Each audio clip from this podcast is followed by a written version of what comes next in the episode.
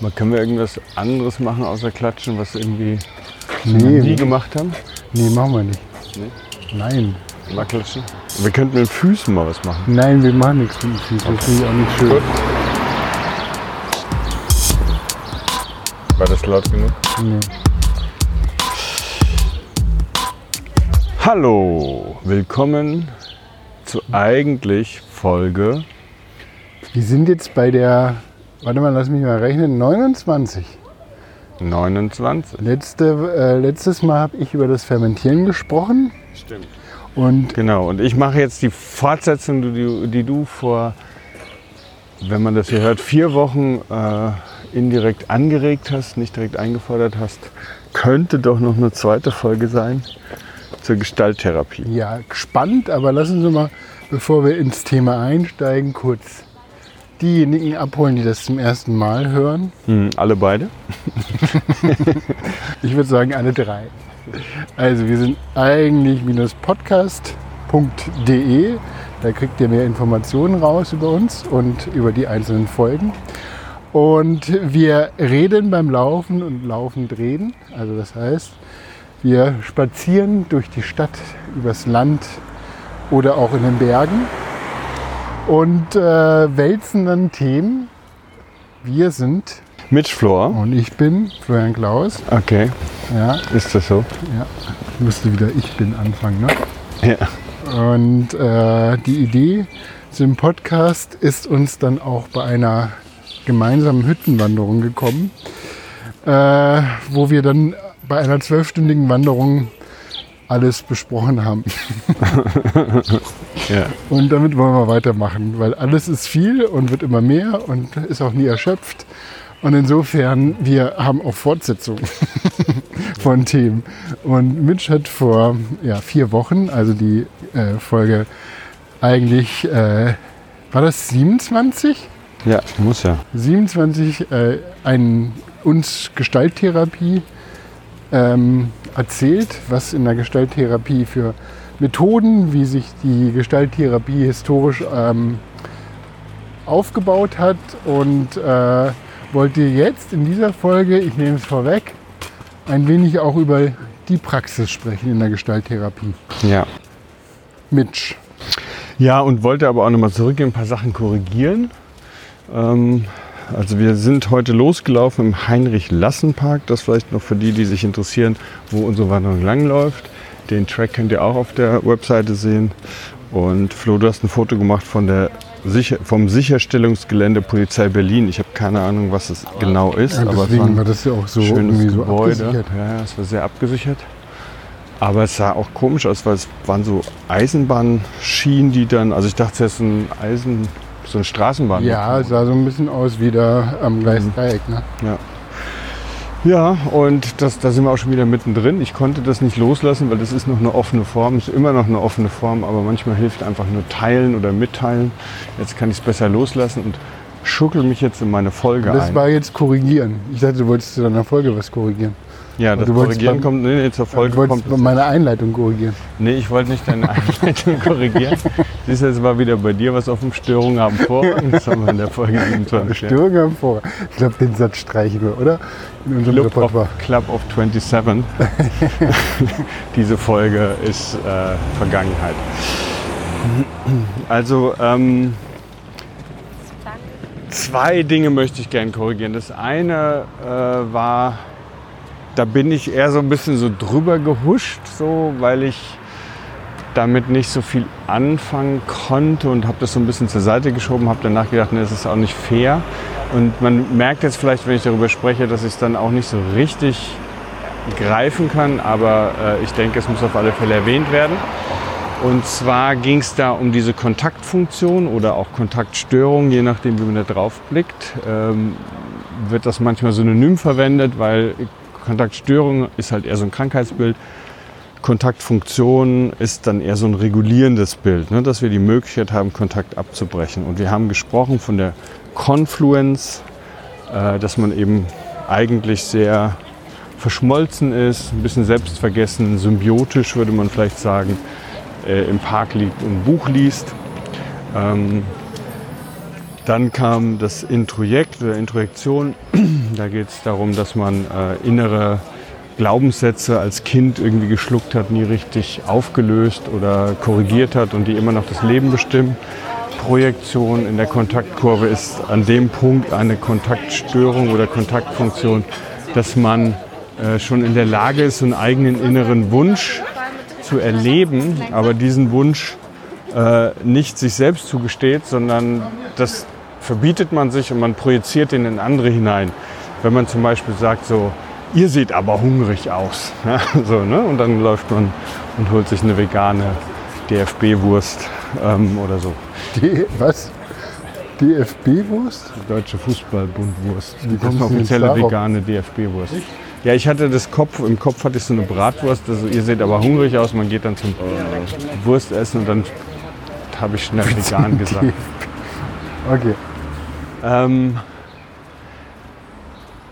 dann kommt die Retroflexion, also in dem Moment, wo man sich ähm, die, die Energie, die man jetzt aufbringen müsste, um die Welt zu verändern, weil man hat irgendwie den Wunsch, äh, dass man die wieder gegen sich selber richtet. Mein Beispiel damals war, dass er gesagt hat, jemand fährt bei Rot über die Ampel und anstatt irgendwie mal sich das Leben genau anzuschauen, warum man denn so stressen musste, dass man jetzt bei Rot geblitzt wurde, nachdem diese Person geblitzt wurde, bleibt die stehen und scheuert sich selber an, wie blöd muss man sein. Also wo diese ganze aufgestaute Aggression, die vielleicht sinnvoller dort wirksam wäre, wenn man sagt, okay, ich muss meinen Zeitplan ändern, ich muss mal mit den Leuten reden, ich muss vielleicht da mal ein bisschen runterfahren, ich muss vielleicht früher das. Das sind dann so diese Sachen, wo man in der Retroflexion diese ganze Kraft, mit der man die Welt verändern könnte, gegen sich selber richtet. Und ein anderes Beispiel, was mir erst nachher eingefallen ist, was ich ganz toll finde, ist äh, die beiden, das Paar, was die Gestalttherapie mit begründet hat, also Lore und Fritz oder Frederick S. Pearls. Ähm, Fritz Pearls war dann irgendwann auch als Therapeut so ein Kettenraucher. Das war ja in den 40er, 50er Jahren noch locker möglich, 60er, 70er Jahren auch. Und der hat dann einfach Kette rauchend einfach in so Gruppenpsychotherapie-Sitzung gesessen und äh, seine dann schon getrennt, da waren schon getrennt. Äh, Fritz Pearls war eher an der Westküste, eher so California, eher so ein bisschen auch so Hippie. Äh, angehaucht und sie war an der Ostküste, war dann eher in der psychoanalytischen Tradition und hat nicht so dramatisch und konfrontativ gearbeitet, aber das ist vielleicht eine dritte Folge dazu. Aber auf jeden Fall hat sie gesagt über ihren Mann, dieses Rauchen ist eine Retroflexion. Und was ich damit sagen wollte, ich finde es total gut, weil irgendwie kann sich damit, glaube ich, jeder verbinden. Vor allen Dingen, die schon mal geraucht haben. Eigentlich würde ihr Mann manchmal bei solchen Sitzungen am liebsten aufstehen und irgendwie gehen. man hat nicht immer die volle Energie und ist immer nicht ganz da. Aber das kann man sich natürlich manchmal nicht erlauben. Da muss man irgendwie aushalten. Und dann tut man sich das an, dass man sich eine Zigarette reinzieht, um sich zu regulieren. ne? Und das ist dann so ein selbstaggressiver Impuls, der notwendig ist, um diese Energie irgendwie rauszulassen. Und das Nikotin tut seinen Teil, um einen zu regulieren. Anstatt dass man da irgendwie aufsteht sagt, Leute, ich mache jetzt einfach mal Pause, ich bin gleich Und deswegen hat er Kette geraucht, weil er seinen Job nicht geliebt hat. Ja, das wäre dann die Frage, was dahinter steht. Nein, aber Ähm, und dann kommen eben zwei Sachen, die ich, wo ich vorhin gesagt habe, möchte ich noch hinzufügen, weil ich es nicht aber so richtig packen kann, versuche es so gut wie möglich zu erklären. Und zwar habe ich gesagt, so die Deflexion, äh, ohne genauer zu erklären, was das ist. Und Deflexion ist auch in dieser letzten Phase, bevor es eigentlich darum geht, dass man seinen Kontakt voll herstellt, dass man den Apfel beißt, dass man die Person anspricht oder dass man den Raum verlässt. All diese Dinge, in dem Moment kann man den Kontakt noch abbrechen oder abbiegen und der Begriff der Deflexion ist eben so ein Wegbiegen. Dass man zum Beispiel so ein Phänomen, dass man alles immer witzig machen muss. Ne?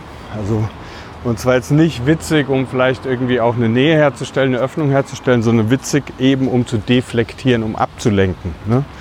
Dass man das an sich vorbeidrängt. Also man, die Ninja-Taktik. das weiß ich nicht. Ich weiß nicht. Wieso Ninja-Taktik? Naja, Ninja-Taktik ist ja immer so, dass man so einen Blitz erzeugt oder Rauch erzeugt und dann weg ist. Ah, okay. Nee, das, vielleicht, ja, aber man gut. muss ja gar nicht weg sein. Okay. Nee, man ist immer anwesend, man, man, man sagt es dann irgendwie auch, aber man, man, man macht halt alles so, dass es nicht wirklich was bedeutet. So, man entschärft es in gewisser Weise. Das ist die Deflexion und das, das äh, Witzige wäre halt so eine Sache oder das, ja, also man geht schon in den Kontakt hinein, um jetzt irgendwas auch wirklich mal zu sagen, was angebracht wäre, aber man verstottert sich dabei dann irgendwie bewusst so oder eben unbewusst so, dass es dann doch nicht wirklich ankommt. So. Und dann gibt es als allerletztes oder manchmal auch synonym für die Deflektion gibt es den Egotismus. Und der Egotismus ist dann, ähm, so wie ich es verstehe, ja, als Kontaktabbruch dann der Moment, in dem man sich jetzt eigentlich nur noch hingeben müsste, man ist wirklich quasi, die Türen sind offen, man hat alles bereitgestellt, man könnte das durchgehen, aber in dem Moment verschwindet man. Das ist so wie so eine narzisstische Sache. Man, man ist da so ganz tief drin, einfach ganz woanders, sagt dann in dem Moment nö, wenn jetzt alles möglich wäre. Wie so eine narzisstische frühkindliche Störung, die dann im Erwachsenenalter dazu führt, dass die Leute einfach so gar nicht greifbar sind, so ganz abgespalten sind. Na, hier ist ja was los. Schönen Abend.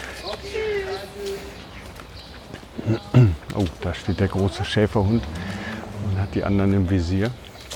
Äh, Das wollte ich noch ergänzen. Das Okay, wären dann aber die. ey, das ist- sind ja auch äh, dann hier jetzt äh, ganz schöne Begriffe und äh, da bin ich Schön, findest du die schön? Ich finde ja, weil das so eine gewisse Systematik dann suggeriert. Und jetzt bin ich natürlich gespannt, ähm, wie wir das in der Anwendung finden. Nee, aber ich muss ja noch mehr korrigieren. Also oh, noch jetzt, mehr korrigieren. Ja, also das wäre jetzt quasi diese komplette Liste von, von Kontaktfunktionen aus dem konfluenten, symbiotischen, entspannten heraus bis hin zum vollen Kontakt im Apfelbeißen so. Ähm, laufen, durchlaufen wir diese Phasen, in denen wir den Kontakt abbrechen könnten. Das wollte ich noch ergänzen. Das war das eine. Und das andere war eine Ergänzung, da ähm, habe ich, habe ich Ja, Ja gesagt zu etwas, was du gesagt hast, weil ich meinen Gedanken nicht vergessen wollte. Und das Ich ist habe aber totaler, wichtig. dass- ich hab total im Blödsinn gesprochen. Nein, nein, nein, du hast äh, was Gutes gesagt und ich habe aber ähm, die Wahrheit nicht oder beziehungsweise die Realität nicht hinterhergeschoben, weil du hast gefragt, aber wie ist es denn mit so Störungen, sowas so Ursache und Wirkung? Ne? Wo kommt es her? Äh, und dann hatte ich gesprochen über den ICD-10, das ist so ein System, mit dem man Diagnosen erstellen kann anhand von Symptomen. Und hat es gemeint, ah ja, und das wäre dann, das war eine Frage an mich, ob das dann eben sowas ist, wo man dann Ursache, Wirkung, wo kommt es her? Und dann gibt es irgendwann eine Diagnose am Ende von so einem äh, Syndrom, also verschiedenen Symptomen, die man zusammenfasst. Und dann sagt man, hier, mittelschwere depressive Episode oder so. Und dann sagtest du, ah ja, das ist sowas, wo das ursächlich mitgedacht oder erklärt wird oder so. Und das ist eben genau nicht so. Das ist immer weniger so und das ist äh, ein diagnostisches Thema auch. Ne? Es gab, kann ich dir ein Beispiel nennen, es gab früher eine Unterscheidung in der Diagnostik, wo man von endogenen und exogenen Depressionen gesprochen hat. Eine endogene Depression hat ihren Ursprung im Organismus sozusagen, im Körper. Eine exogene Depression in der Umwelt. Ja? Das ganz einfache Beispiele wären eine, eine Trauer um einen verlorenen Menschen oder irgendwas, was einfach nicht aufhören will, was dann auf einmal eine Reihe von depressiven Symptomen äh, hervorbringt, die auch nachhaltig beobachtbar sind. Und dann sagt man, hätte man sagen können, das ist eine exogene Depression. Das ist eine Depression mit den gleichen Symptomen wie auch eine endogene Depression. Aber da ist es dann eher so was, wo man Dysthymie manchmal sagt, auch wo das ist halt irgendwie in der Person angelegt. Das ist halt so eine, so eine depressive Person. Ja, und das würde man heute so im ECD-10 nicht mehr sagen können oder auch sagen wollen, sondern der ECD-10 versucht, ähm, und beim ICD-11 ist es nicht anders, obwohl der wiederum noch andere Kapriolen schlägt. Aber auf jeden Fall ist da der Versuch zu sagen, nein, lasst uns beobachtbare Symptome erfassen gruppieren und daraus muss ich eine Diagnose ableiten. Und die Diagnose soll nicht schon sagen, wie behandelt werden muss oder wo das herkommt oder so. Ob jetzt jemand depressiv ist nach einem Autounfall wegen einer Gehirntraumaschädigung irgendwie oder wegen einem Trauerprozess oder wegen, wir wissen es nicht. Ähm, das soll erstmal auf der diagnostischen Ebene keinen Unterschied machen. Ja? Und das ist genau das Gegenteil von dem, was dich interessiert hat. Und es gibt allerdings ein paar wenige Ausnahmen im Entwicklungsbereich, also Dinge, die halt ähm, mit körperlicher Entwicklung zu tun haben. Einfach auch in der Beschreibung natürlich im Substanzmissbrauch, ne, welche Substanz wurde da benutzt, aber auch was, was inzwischen auch sehr, was viele kennen, halt im Bereich der posttraumatischen Belastungsstörung, wo man von einem traumatischen Ereignis ausgeht. Ne? Aber dann gibt es auch jetzt, das ist dann die Ursache, ne? das ist Teil der Diagnose. Aber in den meisten Fällen äh, wird immer mehr versucht, die Diagnostik und die Entstehungsgeschichte, die spekulative Entstehungsgeschichte, vielleicht manchmal gerade bei psychischen Störungen, zu trennen. Ganz wichtig. Okay. Bringt mich auch zu einem wichtigen Punkt, den ich beim letzten Mal nicht ähm, angeführt habe, nämlich den Begriff der Phänomenologie. Der ist auch noch ganz wichtig für die Gestalttherapie.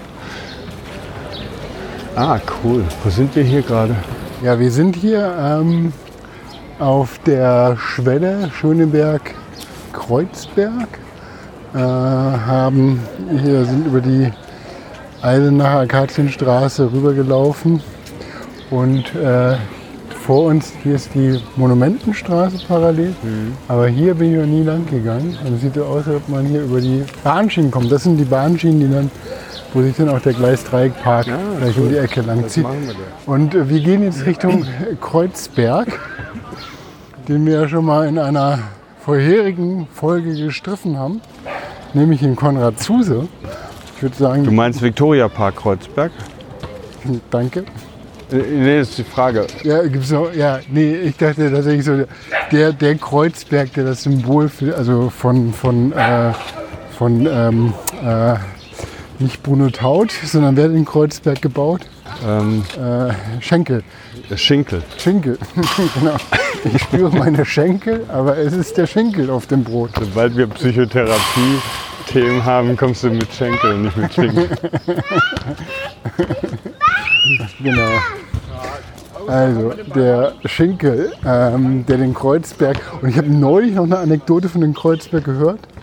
Die habe ich schon wieder vergessen. Nein. Doch. Schade. Ja, das war jetzt eine kleine Exkursion. Cliffhanger jetzt wieder zurück zur Phänomenologie. Phänomenologie nach Husserl ist ein Versuch, Husserl hat versucht, der Philosophie in der Wissenschaft irgendwie auch wieder ein bisschen mehr Bedeutung zu geben. Und Phänomenologie, Phänomen steht für das Erscheinende. Also es erscheint etwas vor uns. Und jetzt sage ich erstmal ganz kurz, weil es ist beliebig kompliziert und weil ich kein Philosoph bin, steige ich sowieso sehr früh aus. Aber ich kann zwei Schritte gehen und dann bin ich weg. Das muss jemand anders dann irgendwie weitermachen.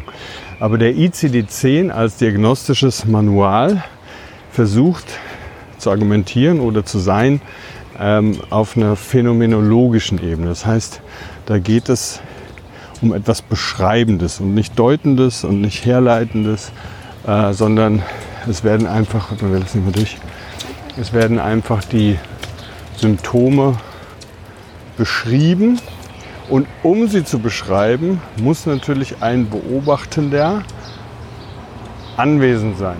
Es gibt natürlich auch die Selbst, also wenn man einen Fragebogen zum Beispiel ausfüllt, kann man eine Selbsteinschätzung machen oder eine Fremdeinschätzung. Fremdeinschätzung, dann ist der, die Beobachtende ähm, auch gefragt. Aber bei einer Selbsteinschätzung, es gibt natürlich inzwischen immer mehr Leute, die zum Beispiel online selber erstmal so einen Screening-Test ausfüllen, gucken, bin ich depressiv oder nicht, habe ich ADHS oder nicht, alle möglichen Sachen. Ja, ja. Das heißt, da ist dann nicht unbedingt immer jemand anwesend. Aber wenn es in klinischen Kontakt geht, dann ist dieser Raum und der Stift und sowas irgendwie ist auch eine ähm, Person anwesend, auch selbst wenn man sich selbst einschätzend in so einem Screening-Test die Sachen ankreuzt. Also das ist so ein ganz kurz gefasster Begriff der Phänomenologie, der sich auf das Beobachtbare beschränkt. Und in der Gestalttherapie wird dann noch so ein zweiter Schritt draufgelegt. Und ich glaube ehrlich gesagt nicht mal, dass es ein Husserlscher Schritt ist, sondern da wird dann gesagt, wir beobachten und wir lassen alles einfach sein, wie es ist und deuten nicht sofort oder interpretieren. Wir sind vorurteilsfrei, soweit das irgendwie möglich ist. Ja? Und vor dem Thema Vordergrund, Hintergrund ist das ja auch ganz wichtig, weil das, was die Person erzählt, wenn wir das gleich irgendwie versuchen, in eine Schublade zu stecken, dann tun wir der Person vielleicht Unrecht und berauben sie sogar um die Möglichkeit, genauer zu erzählen, worum es geht. Ja? Für mich ist immer so ein gutes Beispiel, für mich ist da immer dieser Satz, ähm, ich habe die ganze Nacht nicht geschlafen. Ja? Weil da ist es so, dass dieser Satz erst dann wirklich eine Bedeutung bekommt, wenn man den Hintergrund, auf dem er gesagt wird, versteht. Ne? Wieder dieses Vordergrund-Hintergrund-Thema. Wenn man das einfach erstmal so stehen lässt, dann äh, ist es einfach nur ein Symptom. Ne? Also das ist dann schon diese Nähe zum ICD-10. Irgendwas mit Schlafstörung, die Person kann nicht schlafen. Mhm. Aber es gibt unterschiedliche Arten, wie man diesen Satz ergänzen kann. Man sagt, ich habe die ganze Nacht nicht geschlafen, weil ich mache mir so Sorgen, ob ich jemals wieder einen Job finden werde. Ich habe die ganze Nacht nicht geschlafen, weil ich bin so verliebt und die Nacht war wunderschön und ähm, es ist jetzt alles anders, als es immer war. Ich habe die ganze Nacht nicht geschlafen, weil ich kam gerade zurück und habe noch Jetlag und irgendwie es tut mir leid, ich bin heute ein bisschen zu spät gekommen. Also das heißt, dieser Satz kriegt jedes Mal eine andere Bedeutung, wenn er im Kontext oder Hintergrund ergänzt wird. Ja? Und die äh, Phänomenologie im Rahmen der Gestalttherapie sagt dann eben oft, wir lassen die Dinge einfach erscheinen, wir lassen sie stehen, wir sind vorurteilsfrei, wir deuten nicht und wir legen das einfach so erstmal in den Raum hinein. Ne? Und das ist ja auch ganz schön. Und das ist leider der Punkt, an dem ich so ein bisschen aussteige, weil die Phänomenologie nach Husserl ist dann auch irgendwie sein Wunsch, äh, diesen exakten Naturwissenschaften was entgegenzusetzen, so ein bisschen eben die Philosophie auch wieder zum, zu den Naturwissenschaften zu führen, ähm, indem man bei allen, also man, äh, er sagt halt in gewisser Weise, also was wir jetzt hier so draußen messen, was naturwissenschaftlich irgendwie, das kann ja irgendwie richtig oder falsch sein, das können wir gar nicht wissen. Aber wir wissen auf alle Fälle, dass es immer einen Beobachtenden gibt, sonst werden diese Dinge gar nicht gemessen. Und dieser Moment, in dem gemessen wird, die Anwesenheit von einem Beobachtenden, bedeutet, dass wir ganz genau dieses Beobachten mitmessen müssen. Das heißt, es gibt so eine Form, in der wir unser eigenes Erleben im Erleben, also auf so einer Metaebene fast schon auch mitbeschreiben. Ne? Also können wir die gleiche Messung machen ähm, um bei dem Thema zu bleiben, mit Jetlag. Ja? Erleben wir das genauso, erleben wir es anders? Ist der Film spannend oder langweilig? Also sind wir jemals neutral? Wahrscheinlich nicht. Das heißt, es ist unsere Aufgabe, um in der Naturwissenschaft gut zu messen, dass wir uns selbst als Messende irgendwie auch damit einbringen. Und da gibt es ja auch in der Psychologie eine Reihe von äh, Bias, die wir, hatten wir auch schon mal, glaube ich, irgendwie besprochen, ähm, die da reingrätschen können, wo das Messen selbst äh, Ursprung eines Fehlers sein kann. Du, du hast jetzt gerade Bock, hier nochmal was zu probieren? Nein, ich glaube, das ist nicht offen. Ah, guck mal hier. Ah, okay. Das gibt hier zwei Eingänge. Wir sind hier an der großen Schule. Das ist ein Waldorf Campus Berlin. Träger ist Waldorf Südwest GGMBH.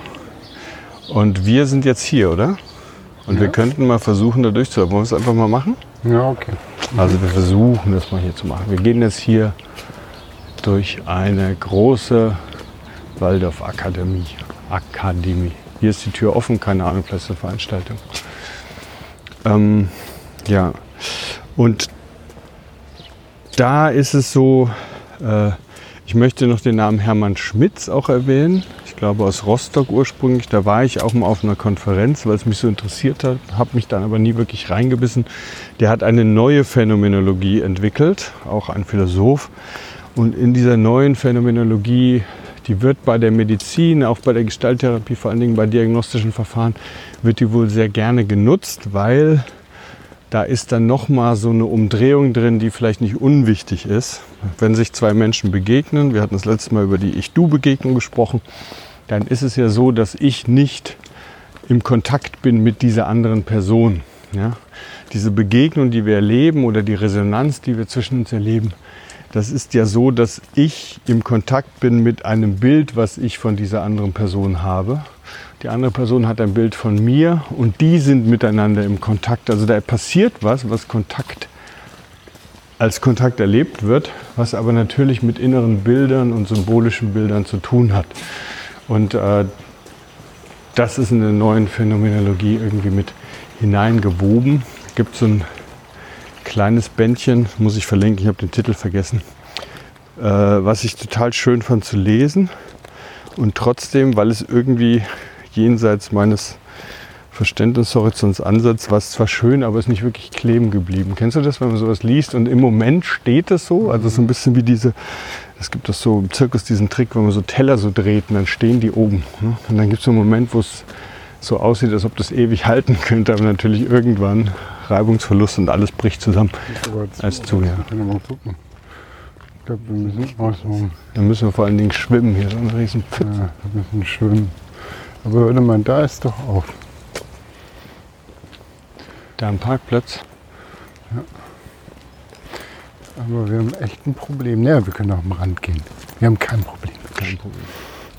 Auf jeden Fall ist das die Phänomenologie, die wollte ich auch noch nachlegen, weil äh, die ist für die Gestalttherapie sehr wichtig, ist generell sehr wichtig für jede Form von Mensch- und Mensch-Interaktion und die Erweiterung in der neuen Phänomenologie, was dann irgendwie versucht, diese Kontaktdynamik nochmal genauer zu differenzieren. Ja. So.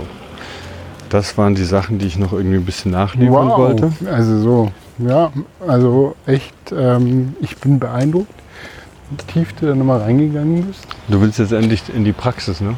Na auch, aber äh, ich, also ich finde es total wichtig, dass du da nochmal so diesen ganzen, ähm, ja wie soll man sagen, diese ganze, äh, äh, die Begriffsbedeutung dann versuchst mal so klar zu kriegen. Ähm, weil das war ja auch der Anlass von meiner Nachfrage. Und dass du da äh, so in die Philosophie reingehst. Ja. Schon beeindruckend. Okay. Ist eine super Brücke, was du mir gerade offenbarst, weil ein ganz wichtiger Satz immer wieder und mit unterschiedlichsten äh, Autoren, Autorinnen, die in der Gestalttherapie über die Jahrzehnte einfach so äh, Leuchttürme geworden sind, ist zu sagen, Methoden gibt es eigentlich nicht in der Gestalttherapie. Jeder muss seinen eigenen oder seine eigene, ihre eigene äh, Technik finden. Mhm. Wenn jemand sagt, ich habe eine gute Methode, dann bin ich total suspekt. Ja? Kann das denn wirklich sein? Es gibt nicht die Methode, mit der man was her- herstellen kann. Der Grund ist der, weil es geht prinzipiell um zwei ähm, Elemente, denke ich, die direkt im Kontakt in der therapeutischen Sitzung oder muss ja nicht Therapie sein, aber Gestalttherapie hat ja Therapie im Begriff drin. Das eine ist eben so eine emotionale Öffnung und Erweiterung, ne? also irgendwie die, den Emotionen irgendwie Raum geben. Und das andere ist einfach eine Unterstützung des Gewahrseins. Also diese Dinge in vollem Gewahrsein, in voller Aufmerksamkeit, Achtsamkeit äh, durchzuführen. Da hatte ich das Beispiel genannt beim letzten Mal, dass jemand wütend ist und sagt, ey, Sie verstehen mich überhaupt nicht, ich gehe jetzt. Und dass man sagt, gut, dann das ist völlig okay, Sie dürfen gehen, aber tun Sie mir den Gefallen oder sich selber den Gefallen, das vielleicht mal so langsam zu machen, wie Sie können und achten Sie mal drauf, was da passiert. Ne, Das ist so ein Moment, in dem man eine, eine Sache mit einer Technik, ja, und das ist, glaube ich, sogar äh, recht gut anzuwenden. Da muss nicht jeder sein eigenes Ziel finden. So, das ist diese Ambivalenz. ne. Es gibt Techniken, eine Technik, die angewandt wird, um ein Gewahrsein herzustellen. ne? Und ja, das ist eben eine schöne Brücke, die du mir mit deinem Hinweis nochmal gebaut hast. Eigentlich, podcast.de, ähm, eigentlich gibt es nicht die Techniken. Ja? So im Sinne von Kniffe oder Intervention. Oder wenn er das sagt, dann sagst du das. Ähm, Ja, das ist halt, genau, das war ja dieser Ursprung, weißt du, mit meinen ganzen aus der agilen Softwareentwicklung äh, Frameworks. Ne? Da gibt es halt irgendwie so mit, das ist ja reines Methodenabspulen. Und die äh, bringen ja auch Ergebnisse. Ne? Aber du äh, verknüpfst dann noch viel mehr Subjekt da rein in, in der Technik. Und jetzt ist es so, dass man natürlich dann auf einmal so eine komische Situation hat, weil alle therapeutischen ähm, Schulen, die jetzt zum Beispiel anerkannt sind und von den Kassen anerkannt, also auch abrechenbar sind, müssen Evidenz nachweisen. Ja. Evidenz bedeutet, dass man im gewissen standardisierten Rahmen nachweisen kann, dass die Behandlung signifikant besser ist für PatientInnen als keine Behandlung. Ja, und nachvollziehbar vor allen Dingen, ne? diese Messtechnologien, die dahinter stehen. Ja, dazu muss man operationalisieren. Das heißt, man muss, Operationalisieren, genau. man muss eben einen Rahmen schaffen, in dem wirklich äh, unterschiedliche im Doppelblindverfahren, dann mindestens vier Gruppen miteinander vergleichbar sind. So, jetzt weiß ich auch, wo wir sind. Schöne Gegend. Das ist auch echt eins meiner Lieblingsneubauten, was du gerade fotografiert hast. Diese rote, lange Schlange, die mich immer so ein bisschen an meine Kindheit erinnert, wo ich Sesamstraße geguckt habe und immer diese, diese Red Brick Buildings, die ich so gar nicht kannte aus dem südlichen Odenwald, wo wir halt viel so Sandstein hatten und auch geflieste Fassaden. Weißt du noch, welche, wieso wir hier aufgenommen haben, als wir da hoch Ich habe das gleiche nämlich schon mal gesagt, ja, ich weiß. ähm, Ich weiß, dass ich neulich gesagt habe in der Episode, Berlin wird zu klein für uns und du hast gesagt, nein, wir haben noch viele und jetzt kreuzen wir uns dauernd. First Cow. First Cow? Wow, das ist lange her. Ja, ja. Ah, ich mag das auch. Ich mag diese Brücke total gerne. Guck dir mal diese Ausblick. Das ist so. Und ich finde es so toll, dass sie diesen Park hier weitergebaut haben. Ich bin so begeistert von dieser Brücke. Es kommt für dein Foto sogar extra noch so ein Regiozug dazwischen.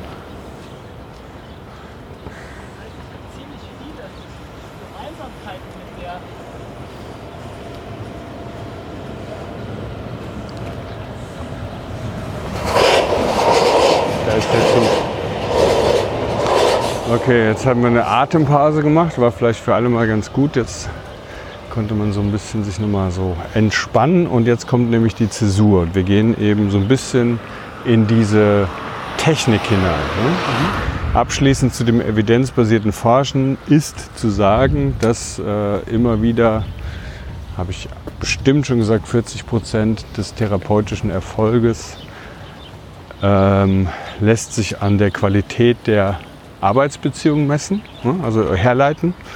Ähm, und das andere ist, das habe ich bei der letzten Gestalt schon verlinkt, äh, bei der Gestaltfolge, dass die ähm, TherapeutInnen nie wirklich nur in einer Schule arbeiten, sondern dass wenn man objektive Rater darauf ansetzt, ein Transkript einer Folge wirklich zu raten nach Interventionen, was ist Verhaltenstherapie, was ist systemische, was ist Gestalt, was ist tiefenpsychologisch, was ist analytisch, dann ist das nie ganz klar zu trennen. Das heißt, es gibt immer irgendwie so einen Mix. Ja? Ähm, Und das ist ja vielleicht auch einfach nur menschlich, aber die Menschenbilder sind trotzdem andere, mit denen die Menschen arbeiten.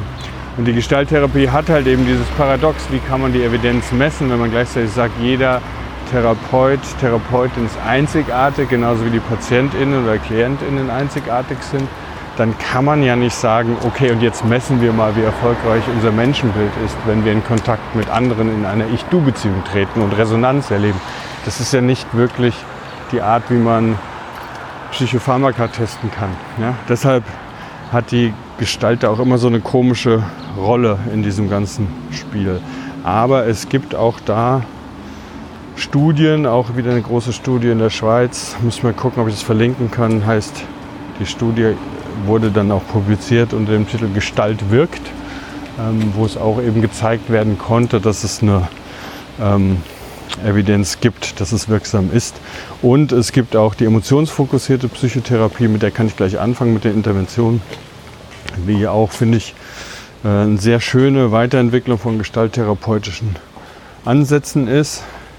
In Deutschland jetzt aber, glaube ich, über ein verhaltenstherapeutisches Institut in der Ausbildung angeboten wird, über die Kasse meines Wissens nicht abgerechnet werden kann und viel auch im Bereich Paartherapie eingesetzt wird. Emotionsfokussierte Therapie fokussiert auf die Emotionen und die haben auch evidenzbasiert nachweisen können, dass sie extrem erfolgreich sind. Und der Hintergrund, Leslie Greenberg, einer der zentralen Entwickler der Therapietechnik, ist auch ursprünglich Gestalttherapeut. Ähm und die emotionsfokussierte Therapie ist im Ansatz so mit einem relativ erstmal einfachen Konzept, wo man primäre und sekundäre Emotionen gegenüberstellt. Und äh, ganz einfache Erklärung ist, die sekundäre Emotion überdeckt die primäre Emotion und die Arbeit, therapeutische Arbeit muss auch sein, hinter die sekundäre Emotion zu schauen, was ist denn in Anführungszeichen eigentlich los. Mhm. Und vor allen Dingen geht es um Emotionen. Es geht nicht um, was könnte, wenn es nicht um Emotionen geht, um was könnte es dann doch noch gehen. Naja, um Nachvollziehbarkeit. Äh, es geht nicht um Verhalten, es geht nicht um Kognition, es geht nicht um Psychodynamik, sondern es geht einfach um Emotionen. So im Hier und Jetzt, das ist ein gestalttherapeutischer Ansatz.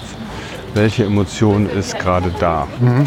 Und finde ich eine sehr greifbare Illustration für dieses Konzept der primären und sekundären Emotionen ist, die Beobachtung, ich habe Leslie Greenberg bei zwei Vorträgen in Berlin sehen dürfen, was ich auch sehr beeindruckend fand. Äh, ich wollte sogar, dass der zweite genauso ist wie der erste, der war zwei Wochen später. Aber es war ein ganz anderer Vortrag, hat mich geärgert und gleichzeitig ist es auch dann wieder so ein Gestaltding. Ne? Nicht zwei Vorträge sind gleich und die gleichen Slides, sondern er hat was ganz anderes gemacht. Und es war auch toll, aber ich wollte noch mal bestimmte Sachen hören. Aber die waren dann. Aber war das dann unter der gleichen Veranstaltungsreihe? Nee, das eine war von ähm, ich glaube DGVT, Deutsche Gesellschaft für Verhaltenstherapie, die hatten ein Symposium in der FU. Da hatte er den Eröffnungsvortrag schon ein paar Jahre her. Und das zweite war in der Urania, ist auch vor Corona noch. Da hat er einen Vortrag gehalten. Und dieses primär-sekundär, ich finde, das lässt sich sehr schön illustrieren an so Stereotypen, die man natürlich immer ablehnen möchte, die sich aber da auch wieder messen lassen oder beobachten lassen. Oft ist es so, dass bei Frauen, die mit großer Traurigkeit oder Trauer in die therapeutische Sitzung kommen, dass in der Arbeit sich herausstellt, dass die Trauer eine immense Wut überdeckt. Und Wut ist bei Frauen einfach nicht so akzeptiert. Trauer ist akzeptiert, das heißt, sie werden dann ganz traurig, weil diese Wut nie, der geben der nie Raum. Und bei Männern ist es oft umgekehrt. Da ist es so, dass, ähm, dass eine große Wut gezeigt wird und dahinter steht aber eigentlich eine tiefe Trauer, weil Trauer bei Männern nicht wirklich gut im sehr stereotypen Bild akzeptiert ist und deshalb äh, wird es überdeckt. Ja? Und ich fand das interessant. Ich hatte das mal in einem Seminar einer, also in so einer Gruppe irgendwie mal erzählt. Da hat jemand gefragt, wie das denn geht. Und dann hat eine Ärztin berichtet, die auch in der Notaufnahme war, die gemeint, ey, damit kann ich total viel anfangen. Weil wenn ich am Wochenende in der Notaufnahme war, dann kamen viele Frauen mit Tablettenschlucken oder Selbstverletzungen ja, in so einem traurigen, äh, ja, suizidalen in der Notaufnahme an. Bei Männern war das nicht so, aber es kamen ganz viele Männer mit Mittelhandbruch. Da habe ich zuerst gedacht, hä? Aber was hat jetzt Mittelhandbruch mit dem, was ich gerade gesagt habe, zu tun? Aber die meinte dann, ja, weil die einfach die Wand oder die Tür oder das Auge ja. geschlagen haben. Ne? Ja. Und das fand ich dann nochmal aus einer Form von empirischer Realität, die da irgendwie darauf hindeutet. Und jetzt ist es so, dass wenn man mit diesen Emotionen, wenn man da so abschält, wenn man so dahinter geht, dass man nicht eine Technik hat, ne? verschiedene Möglichkeiten hat. Aber man kann eben da zum Beispiel auch diese Verlangsamung äh, Verlangsamung anwenden. Ne? Kann halt so, kann halt dann zum Beispiel bei diesem wütenden Mann kann man vielleicht das ein bisschen entschleunigen. Der ist wie ein Wasserfall und haut die Wut so raus. Kann sie das mal langsamer sagen? Was passiert denn, wenn sie die Worte, wenn sie sich da selber so reden hören, das Gewahrsein zuzulassen und dann vielleicht hinter diesem selbstbeobachtenden Element auch andere Emotionen hochkommen können. Ne? Auch das ist natürlich dann wieder eine Art, wie man fragt. Man kann aber auch Technik machen, die auch nicht unüblich ist, zum Beispiel auch in der systemischen Therapie, ist, dass man die Symptome übertreibt. Ja, dass dann dieser wütende Mann, dass man dem sagt so, hey, das geht doch noch lauter, noch lauter. Ich höre sie nicht. Ich will die Wut hören. Hm. Und dass das dann irgendwie so konfrontativ werden kann, dass diese Wut wirklich so spürbar wird, dass danach dahinter dann eben so kathartisch dann wirklich was Neues erlebt werden kann. Dann ist die ganze Scheiße jetzt endlich mal raus und dahinter kommen dann vielleicht Tränen, die jetzt seit sieben Monaten schon nicht kommen konnten, wegen des Verlustes von was weiß ich. Ne? Also das ist dann eine Möglichkeit auch, dass man damit umgeht, dass man das konfrontativ und einlädt, die Symptome zu verstärken.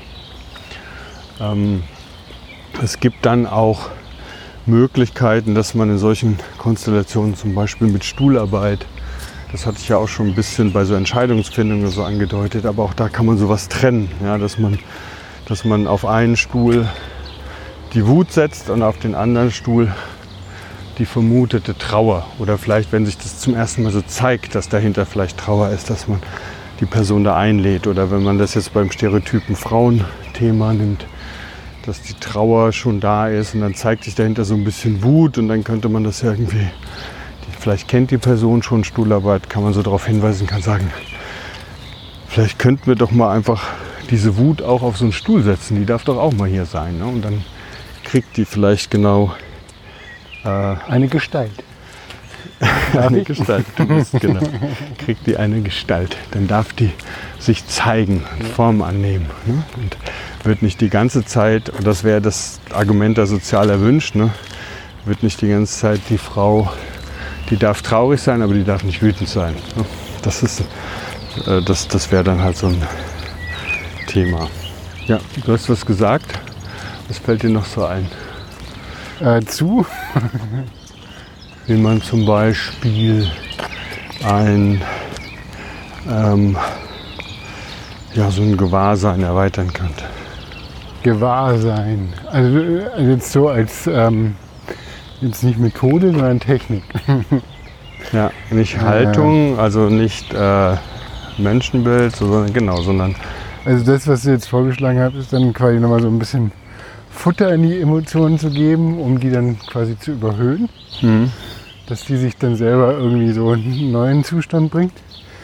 Äh, ja, man könnte zum Beispiel wandern gehen. was ganz anderes machen. du finde ich einen ganz tollen Hinweis, weil man kann eben das Setting ändern, auf jeden Fall. Ne? Du kannst Leute einladen, zu sagen, stellen Sie sich mal hin. Ja? Das habe ich äh, bei einem Mal gemacht, der mit Panikattacken kam, wo er dann immer eben Panikattacken im, also hyperventiliert und Angst, Todesangst dann direkt entwickelt hat, wenn er mittags zu der Sitzung, von der keiner wissen durfte, eben in die Stunde kam, dass man sagt, okay, stellen Sie sich mal hin, schauen Sie mich an, ich bin hier, unter Ihnen ist der Boden. Also dass man da irgendwie eine andere Fassung herstellt, dass man den Kopf äh, mit dem Körper wieder verbindet. Ja? Das ist auch äh, ein wichtiger, wichtige Technik. Ja? Das hieß dann, im Englischen heißt das lose your mind and come to your senses. Also verlier den Kopf und komm in deine Sinne Ja, dass man solche Menschen einlädt, ihren Körper zu spüren. Spüren Sie die Atmung, atmen Sie mal mit mir, wir atmen mal zusammen und dadurch dann buchstäblich die erden kann ja, im eigenen Körper. War cool. Eben haben wir noch von dem Schinkelklopfer gesprochen und jetzt geht's hoch. Die letzten Stufen. ich bin, ich bin ein bisschen, äh, ich bin auch echt, äh, äh, ich beneide dich ein bisschen, dass du so bergauf gehen kannst, ohne außer Atem zu kommen. Weil ich, sobald ich das mache, fange ich total an zu japsen. Ja. Deshalb fragst du so wenig und ich rede so viel. genau, deswegen so. Ich habe es immer leichter. Wenn, Nein, aber weil wenn ich Recht behalten will, gehe ich einfach schneller.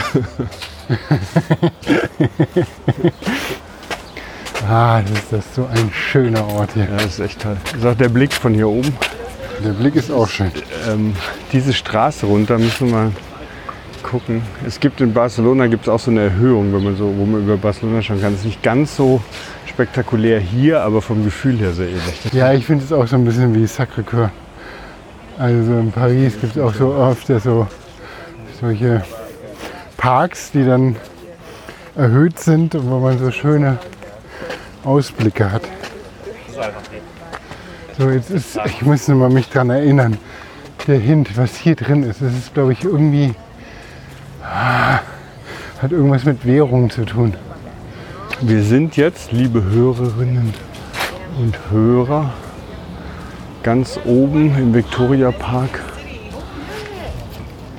Weißt du irgendwas darüber? Nee, nicht wirklich.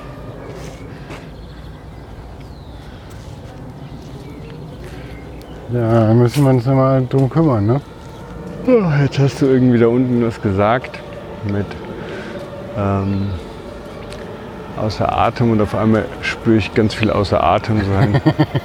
da identifiziere ich mich jetzt mit dir. Das war meine Methode, die ich Schachmatte setze. Das ist jetzt dann psychodynamisch die konkordante Gegenübertragung, wo ich das Gleiche erlebe wie du, nicht die komplementäre, wo ich das Gegenteil Wir erlebe. können uns gerne hier hinsetzen, noch ein bisschen, aber vielleicht dann irgendwie auf, einen, auf einer Seite, wo nicht so viel. Du, ich würde lieber weitergehen. Ich habe total Hunger.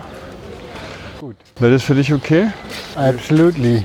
Wir gehen einfach so diagonal in die Richtung. Ich würde gerne die Flucht runtergehen und dann rechts, ich weiß auch, wo wir essen gehen. Ah, Osteria Number One. gut.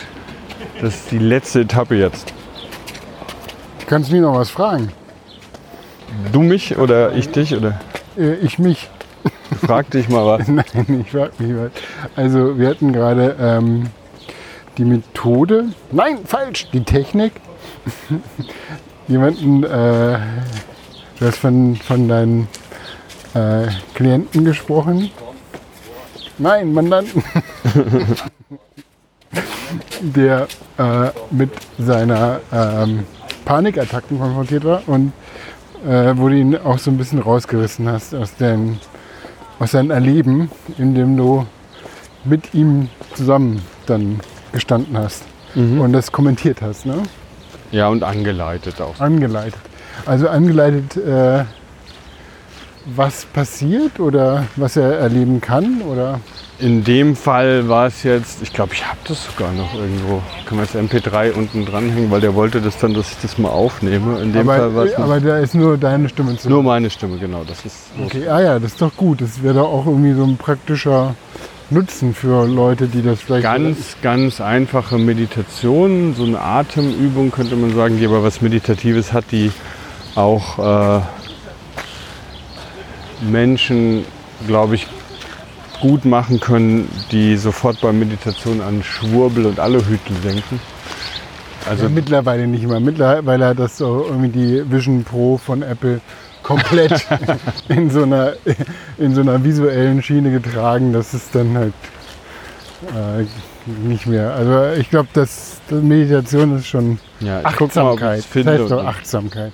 Ja, das ist, aber es ist halt eben Gewahrsein, Achtsamkeit sind irgendwie ähnlich, aber nicht wirklich ähnlich. Aber das ist dann vielleicht auch wirklich das Menschenbild, was dahinter steht, ist schwer Ja, zu sagen. egal. Ähm, und da war es in, in dem Fall diese einfache Atemübung, die kann man im Stehen oder im Sitzen machen. Im Liegen würde ich sie nicht machen, weil im Liegen passiert nochmal was anderes im Körper. Da ist man irgendwie so verletzlich. Ich würde in so einem Fall auf alle Fälle stehen oder sitzen. Und wenn mir schwindelig ist, würde ich ja sitzen, dann würde ich auch nicht versuchen zu stehen. Das Atmen ist dann keine Übung, in der man viel atmen soll oder wenig atmen soll, sondern man soll wirklich versuchen, in vollem Gewahrsein zu atmen, aber nicht anders. Einfach so zu atmen, wie man das jetzt auch machen würde. Und man kann dabei seinen Körper fühlen, weil oft eben in diesen akuten Momenten Körper und Gedanken, sage ich mal, nicht Geist, aber Körper und Denken sich voneinander lösen. Und man kann sehr schön einfach seine Nase beobachten, weil wenn man einatmet durch die Nase, dann werden die Innenflächen der Nase ein bisschen kühl. Und wenn man ausatmet, dann kommt die warme Luft aus der Lunge und dann werden die Innenflächen der Nase ein bisschen wärmer. Und man kann das beobachten. Und das stellt so eine leichte Brücke wieder her zum Körper.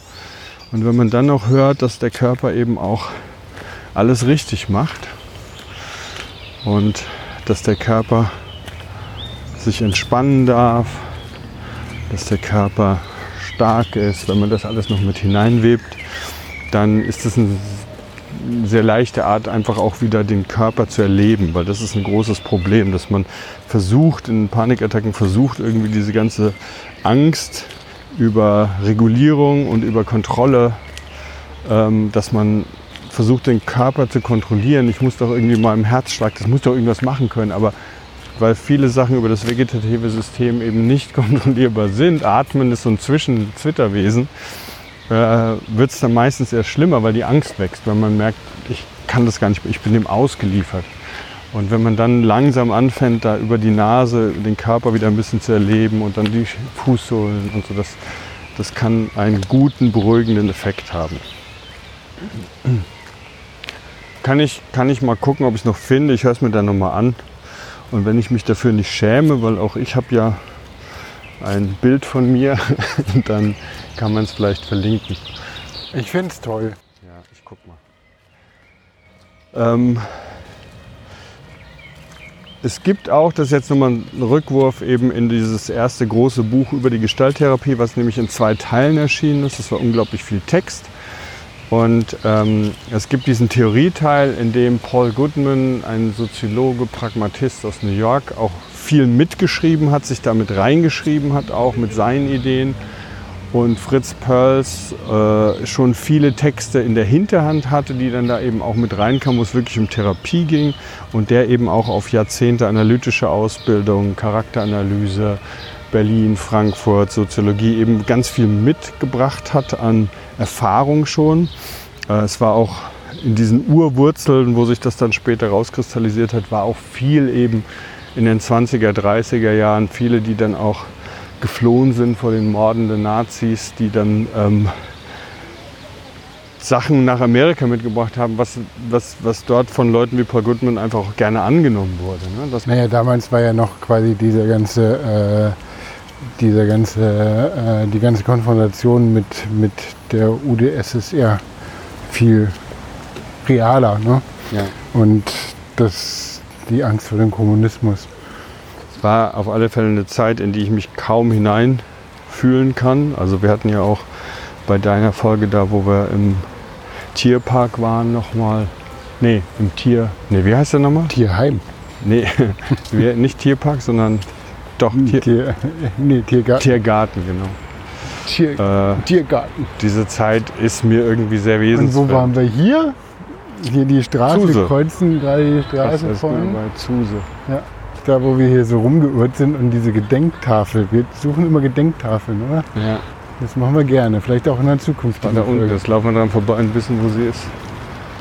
Ja, genau. Lernen durch eigentlich Podcast.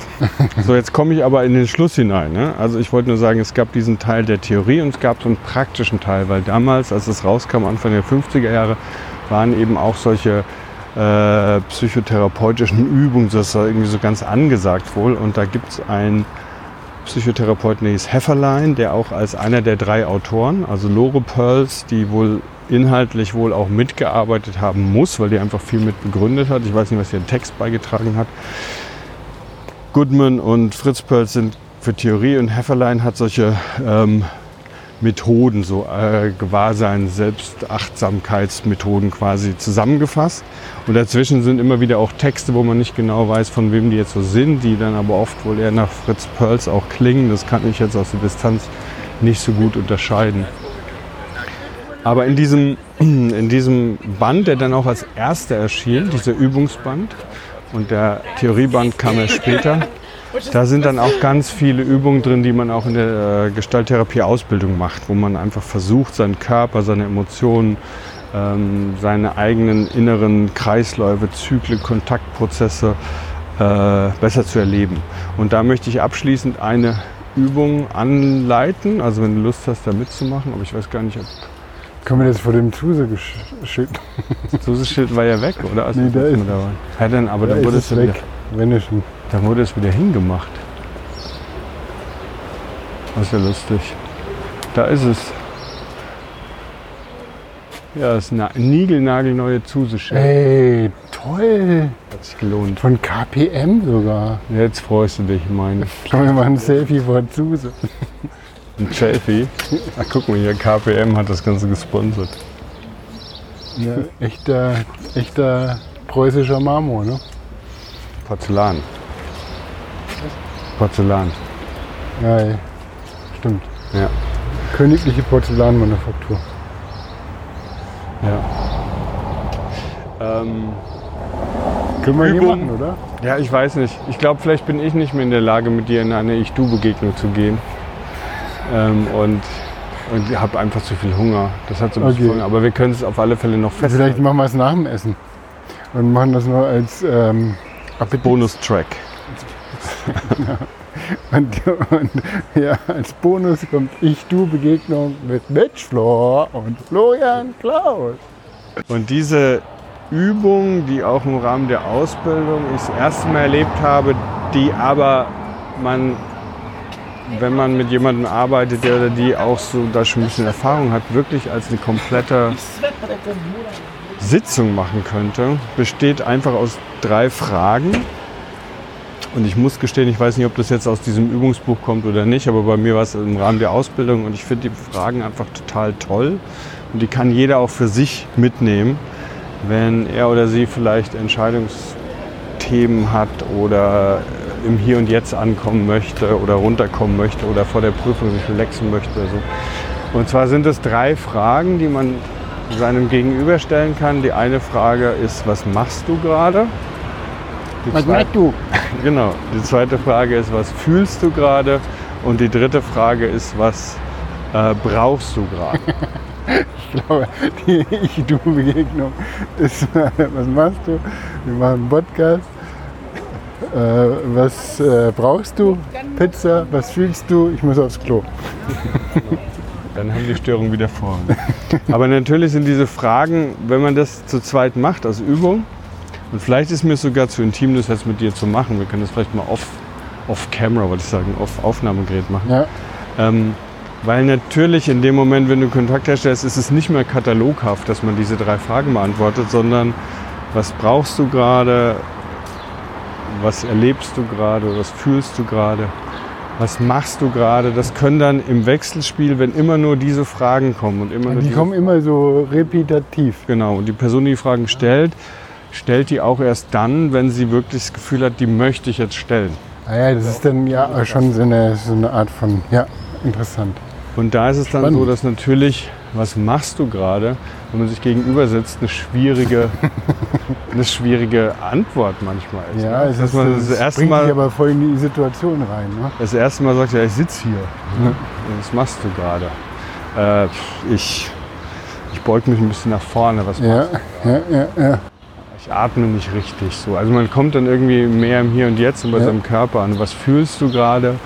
Ist auch schwierig. Da kann die Antwort auch mal sein, keine Ahnung, ich äh, nix gerade so. Aber dann kommt vielleicht irgendwas. Und wenn man das einfach ein bisschen, wenn man den Zeit und Raum gibt, dann ist das auf alle Fälle eine Form, in der man ähm, das kann man auch mit sich alleine machen, ne? dass man sich manchmal einfach so markermäßig so che- durchcheckt, ja, so was mache ich eigentlich gerade, was fühle ich eigentlich gerade, was brauche ich eigentlich gerade. Und äh, da kann man sich, glaube ich, auch zum Beispiel in Interviewsituationen innerlich, wenn man das Gefühl hat, ich bin gerade ein bisschen im Jobinterview oder wie auch immer unter Beschuss oder Prüfungssituation, die Frage stellen, was brauche ich eigentlich gerade? Ja, vielleicht möchte ich mal was fragen. Ja, dann kann ich mal fragen, wie ist es, äh, Entschuldigung, dass ich unterbreche, aber wie ist es eigentlich bei Ihnen mit, keine Ahnung, mit Mittagspausen, mit Betriebswagen oder sowas in der Art? Ne? Also Betriebsrat. Betriebswagen, Betriebsrat auch eine gute Frage. Das wäre eine gute Frage beim Jobinterview. Was machen Sie eigentlich mit Betriebsrat? Ja, danke. Nächste. Das war ja bei Fudora, glaube ich, damals ein richtiger äh, Make-or-Break-Moment, ne? Ja. wo, die, wo so ein, äh, Gewerkschaftsstrukturen eingezogen wurden bei den Aber ich wollte noch mal ganz kurz, weil äh, diese, diese repetitive Fragen, Ja, die äh, erinnern mich auch an eine Methode, die oft im Agilen äh, in der Retrospektive angewandt werden, nämlich die Five Whys, das kennst du auch. Ne? Also man hat dann quasi schon so bestimmte Punkte gesammelt. Ne? Also ich, weiß nicht, ob du vertraut bist mit dem agilen, äh, mit, der, mit einer agilen Retrospektive.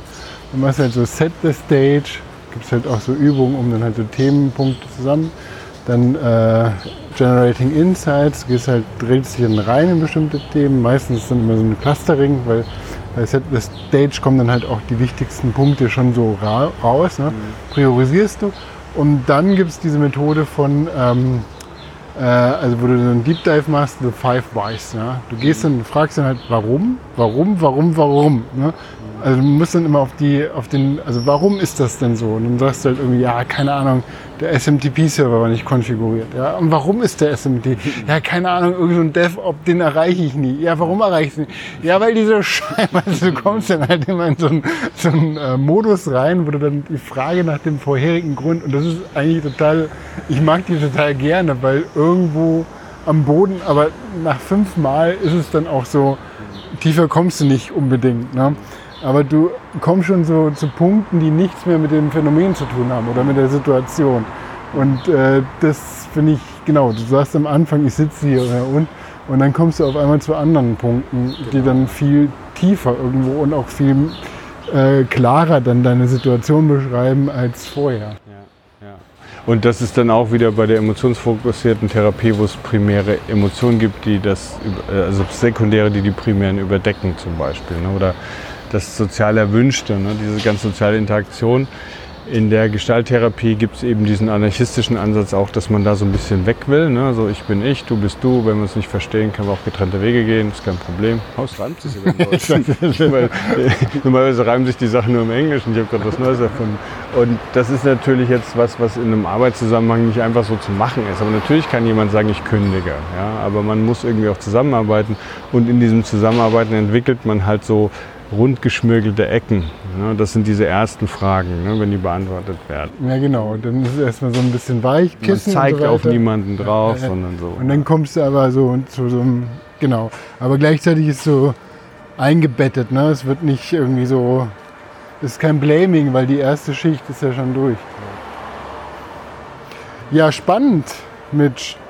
Ich würde jetzt so auch. Jetzt ist es abgeschlossen, oder? Ist abgeschlossen. Ich finde auch, also wirklich wieder äh, sehr interessante Einblicke in die Gestalttherapie bekommen. Auch die Praxisnähe hat mir sehr gefallen.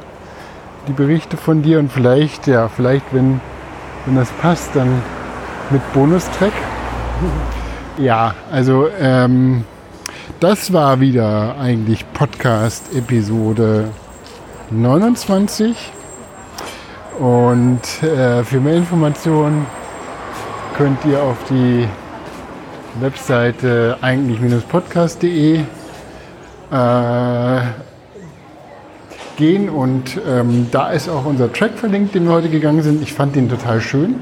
Wir sind ja gestartet fast so äh, in der Nähe vom Rathaus Schöneberg und dann durch, äh, durch den äh, durch Schöneberg gegangen und in Kreuzberg rausgekommen. Und jetzt hier vor unserem Wunsch, der sich die ganze Zeit so ein bisschen so aufgemalt hat als Pizza. Mm. Während, während unserer Folge. Wir belohnen uns jetzt mit einer schönen Pizza. Pizza. Und ja, also ich sage danke fürs Zuhören. Danke, für, äh, für, danke an Mitch fürs Erzählen. Ich sag Pizza. Bis zum nächsten Mal. Tschüss. Tschüss.